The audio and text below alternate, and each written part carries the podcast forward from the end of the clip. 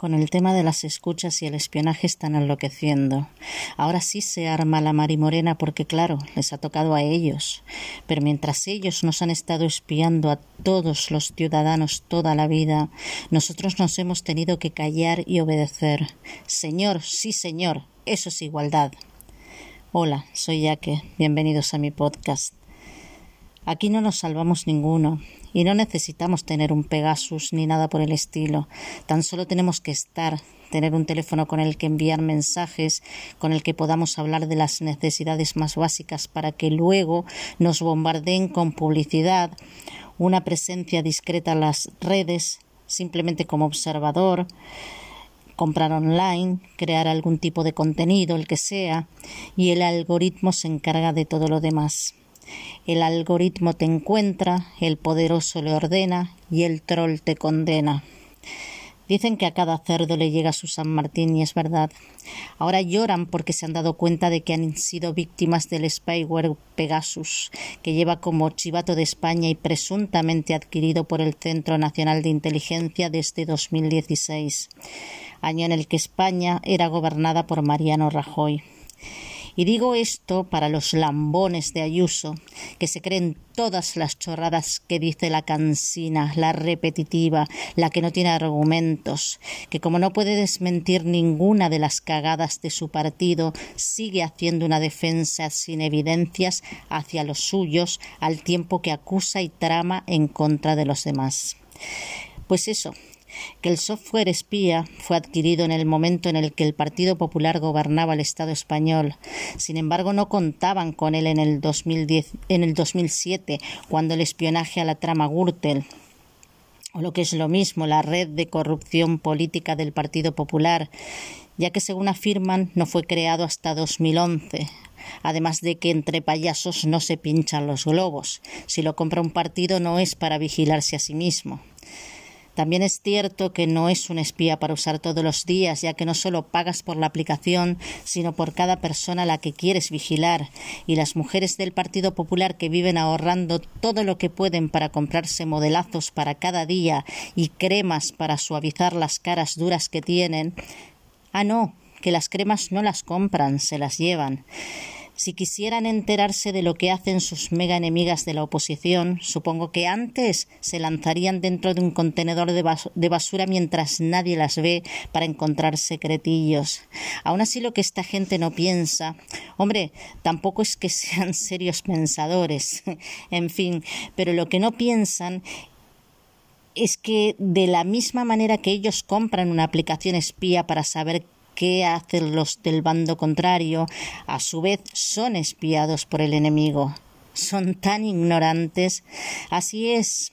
Y ahora les, que les han dado de su propia medicina se quejan de que se están violando sus derechos y solicitan comisiones de investigación, dimisiones y cualquier cosa que se les ocurra para desviar nuestra atención y que no pensemos en la grave situación en la que estamos debido a las continuas subidas de los elementos básicos que nos son indispensables para vivir.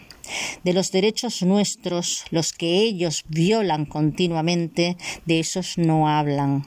A nosotros no nos espían con un Pegasus. ¿Para qué? Si ese trabajo lo hace gratis Google y su eficaz algoritmo, el que es capaz de rastrear toda tu actividad, desde que te levantas hasta que te acuestas.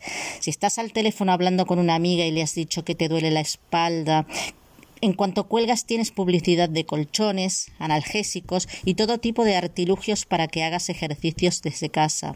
Como si hablas de que necesitas un respiro porque estás currando mucho. Al instante tienes un carro de ofertas vacacionales. Llevo con este 26 episodios grabados.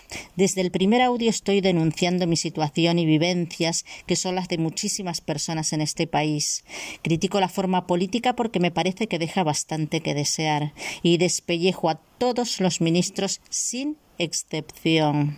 Lo he dejado claro desde el principio también, que no siento afinidad con ningún partido político, pero así como critico lo malo que hacen, también reconozco lo bueno, venga de quien venga, ya lo sabéis. El fanatismo nunca ha sido mi amigo. En cuanto grabo cada programa, que no edito porque considero que las erratas también tienen que ser parte fundamental, ya que ninguno somos perfectos. Cada martes a las 5.15 am se publican varias plataformas que yo misma he elegido desde el comienzo y por única vez. Luego es de forma automática y otras plataformas rascan el contenido por sí mismas y publican por su cuenta. Nunca he tenido problemas con ningún audio. Dejo claro que es contenido explícito, ya que en ocasiones cuando me cabreo dejo salir alguna que otra porquería. Pongo a parir al presidente del gobierno, a las vicepresidentas, a los ministros, a la corona y a todo aquel que considero que no juega limpio en algún momento determinado. A pesar de no haber dejado títere con cabeza, se han publicado de forma correcta 24 episodios. Este de hoy, como ya he dicho, es el número 26. En cuanto al número 25, aparece con su carátula, su descripción, pero sin audio en Google Podcast. Sí, sí, Google. Google, Google, Google. Lo repito a ver si con este hacen lo mismo. Me ha tirado el audio número 25 y por más que he intentado repararlo y saber al menos qué había pasado, nada. No saben, no contestan. El algoritmo encontró algo que no le gustó y me quitó del medio. Así, sin más. Y podéis pensar, como yo en un primer momento lo hice, que he cometido algún error, que he bloqueado algo sin querer, pero enseguida caigo en la cuenta que no es nada de eso. Y me percato de que es la primera vez que critico las actuaciones de un partido político en concreto. Y lo nombro con todas las letras. Y como dije dos episodios atrás, luego dicen que las casualidades no existen. También podéis pensar, pa, a ti no te conoce nadie. ¿Cómo se van a enterar de lo que hablas? Yo también lo pensé, porque en realidad, y a pesar de que lo que hablo aquí son verdades como puños, son cosas que me pasan a mí y también a una buena parte de la sociedad, pero yo solo soy conocida dentro de mi núcleo más cercano. Y aún hablando de todo lo que nos preocupa a muchos, soy consciente de que no va a trascender porque el algoritmo ha detectado que he criticado las acciones o las no actuaciones de los que no debía. Y me parece ridículo, estúpido, atrevido, que en lugar de ofrecer soluciones reales a las necesidades de las personas que vivimos en el País Vasco, en cuanto hacemos la más mínima crítica a nuestro gobierno, nos veten. No hago discursos de odio ni mucho menos, no uso lenguaje violento ni incito a la violencia. Entonces, ¿Dónde está el problema? ¿En que le llamo hijo de puta a un violador? Es que es un hijo de la gran puta y se lo seguiré llamando. ¿En que le llamo ladrón al que roba? Pues también se lo seguiré llamando porque así es. Pero no, ese no es el problema y yo lo sé y tú también lo sabes. El problema está en que he criticado al Partido Nacionalista Vasco. En concreto, he dado mi punto de vista sobre la actuación de la, de la, alcaldesa, de la alcaldesa de Santurci en cuanto a una supuesta violación cometida de un hombre hacia otro.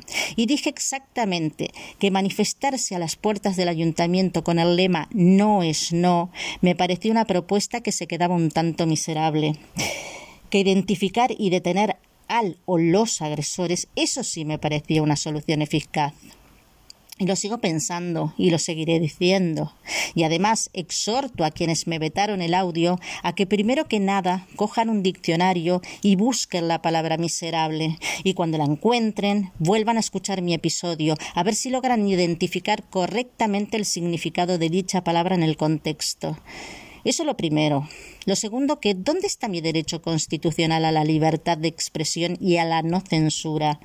En el apartado 1 del artículo 20 de la Constitución dice se reconocen y protegen los derechos a expresar y difundir libremente los pensamientos, ideas y opiniones mediante la palabra, el escrito o cualquier otro medio de reproducción.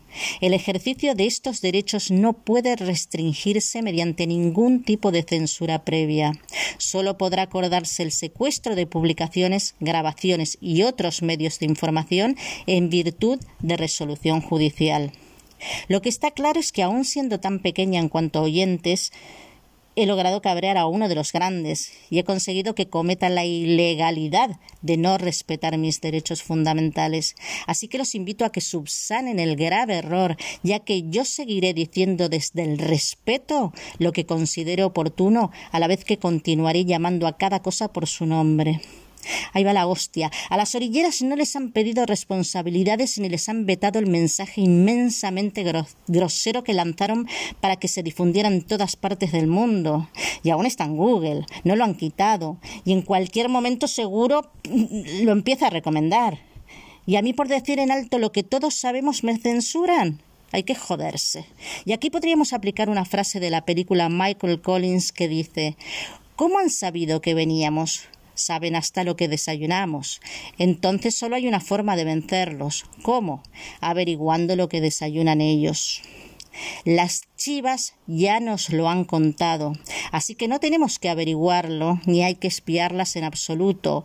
Por lo tanto, que no pidan la cabeza de nadie con respecto al espionaje.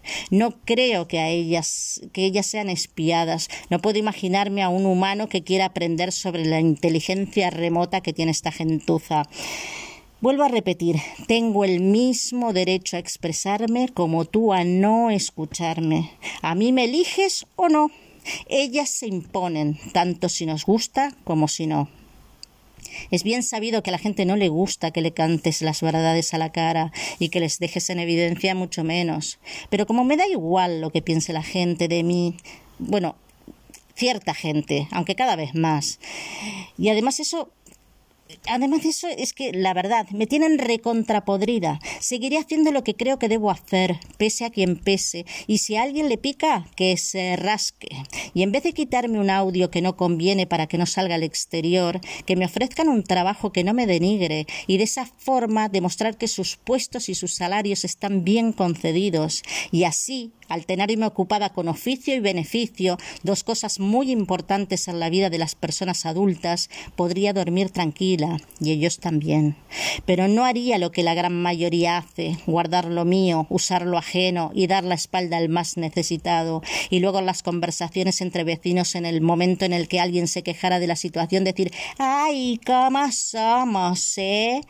Que es más o menos la reacción de los que no les falta de nada pero que se aprovechan de todo. Seguiría poniendo de manifiesto las mismas cosas y delatando a los que cometieran actos reprobables pero de forma más pausada.